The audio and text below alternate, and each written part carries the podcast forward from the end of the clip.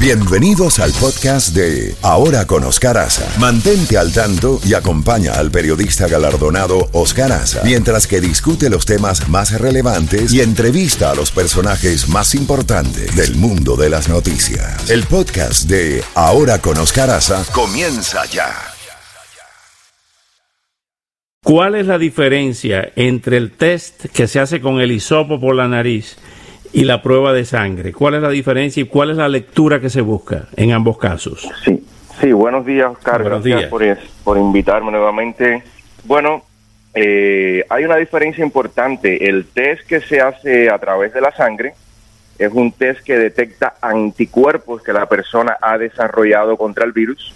Este es un test que generalmente se hace de manera rápida. Eh, lo que pasa que este test eh, sencillamente nos dice si hemos estado expuestos al virus. No nos dice si estamos actualmente infectados, o sea, una infección activa, o se trata de una infección que ya ocurrió hace un tiempo atrás. Además, este test de anticuerpos eh, generalmente no es muy, digamos, certero. Por lo tanto, digamos, una persona eh, tiene un resultado negativo, pero aún sospechamos que puede estar infectada con el virus hay que repetirle el test o hacerle otro tipo de test porque generalmente la persona tarda un cierto número de días en desarrollar anticuerpos que sean detectables. Por lo tanto, no es muy certero. El otro test, el que se hace con, digamos, el exudado nasal o faringio, con la saliva, es un test que puede eh, detectar los antígenos, es decir, la presencia de proteínas virales en, ese mucus, en esa saliva. Este test de antígenos eh, es un poco más certero que el test de anticuerpos porque puede detectar una infección activa. Lo que pasa es que a veces cuando hacemos el exudado nasal, quizá no obtengamos una buena cantidad de virus o de proteínas virales. Eh, se requiere una cantidad mínima para ser detectada y por lo tanto a veces es necesario hacer un, una prueba de confirmación en el caso que aún sospechemos que la persona puede estar infectada. Y en este caso habría que hacer lo que se llama una prueba molecular, que es una prueba que lleva una serie de pasos que tarda, eh, bueno, si la hacemos instantáneamente con la persona adelante en el mismo laboratorio, tarda unas horas.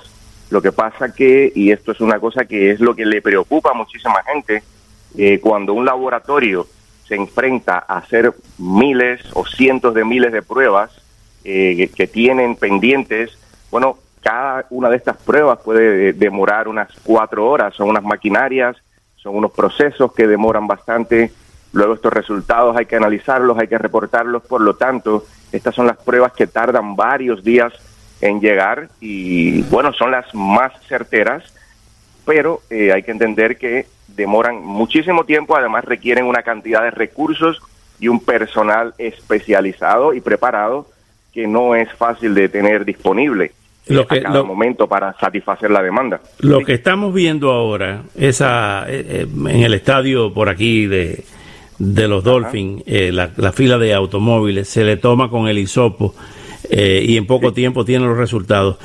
¿Qué es lo que se está buscando? Si tuvo el virus, si le dio, si le va a dar, si está expuesto. ¿Qué, qué, cuál es la, la, la, en la simplificación de negativo o positivo de COVID?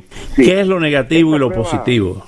A ver, esta prueba rápida que se hace con el hisopo en la nariz o en la garganta, esta es la que está buscando los antígenos del, del, del virus. Es decir, esta prueba va a detectar si tenemos una infección activa, eh, detectando proteínas del virus. Ahora, lo que decía anteriormente, si da la casualidad que cuando cogemos, tomamos la muestra, obtenemos muy poca cantidad del virus, es posible que esta prueba nos dé negativa estando la persona infectada. Es por poner un ejemplo, imaginemos que alguien atraca eh, o roba en una casa y, y da la casualidad que las cámaras de seguridad no captaron o la persona se escondió, por lo tanto es imposible detectar quién fue la persona que robó en la casa o que cometió el crimen. Ya. Entonces, la forma más segura para saber si uno está positivo o negativo, ¿cuál es? Bueno, hay que poner juntas muchas cosas. No, uno no puede depender de, de, solamente un test para saber si la persona está infectada. Hay que poner junto el resultado de un test, más los síntomas, más la, eh, la, la, certeza de que esa persona estuvo en contacto con otra persona que eh, cuyo resultado dio positivo. Vamos a poner un ejemplo concreto. Imaginemos que ahora una persona tiene un familiar o un amigo que eh, estuvo infectado y dio positivo para el virus y esta persona tiene síntomas, es decir, tiene dolores musculares, tiene tos, puede tener trastornos en el gusto, en el olfato, y va a este lugar, se hace un test y el test da negativo. Esto no quiere decir que la persona no esté infectada, sencillamente la prueba no detectó el virus. Por lo tanto, lo que hay que hacer en este caso es repetir el test o sencillamente pasar a hacer lo que es el test molecular, que es el que tarda varios días y es el que va a determinar si la persona está infectada con mucha más certeza que el test de antígeno. Conclusión, lo más seguro es que nadie se haga el test hasta que se sientan los síntomas. Por ejemplo, si tiene fiebre, el cuerpo cortado, pierde el olfato, entonces va y se hace la prueba. Y va a lo seguro ahí. ¿Sabe cuál es, cuál es la preocupación eh, que me da a mí que la persona se haga el, el test sin tener síntomas? Vamos a poner otro ejemplo concreto. Yo conozco a una persona, digamos, y esta persona eh, da positivo. Eh, pasan dos días, tres días, yo no tengo síntomas ningunos voy allí, me hago el test y el test me da negativo.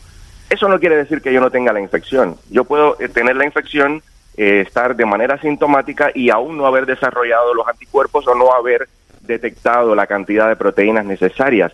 Yo puedo desarrollar un falso sentimiento de seguridad y decir, va, yo estoy libre del virus y empezar a actuar de manera eh, irresponsable quizá y empezar a exponer a otras personas, ¿ok? Y puedo desarrollar los síntomas en tres o cuatro días y durante ese tiempo he estado exponiendo a una serie de personas a el virus y quizá una de ellas es una persona que es una persona mayor, diabética, hipertensa, quién sabe qué problemas puede tener y esa es la persona que va a pagar la irresponsabilidad que yo tuve eh, resultando de una falsa sensación de seguridad por un test que me dio negativo. Esa es la preocupación mía con el tema. Por lo tanto, no es el hecho de aconsejar o no aconsejar, es saber qué vamos a hacer con los resultados de un test positivo o un test negativo.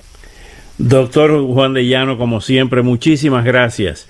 Mientras tanto, sigamos el distanciamiento social, sigamos la mascarilla y sigamos lavándonos las manos lo más, lo más eh, frecuentemente posible.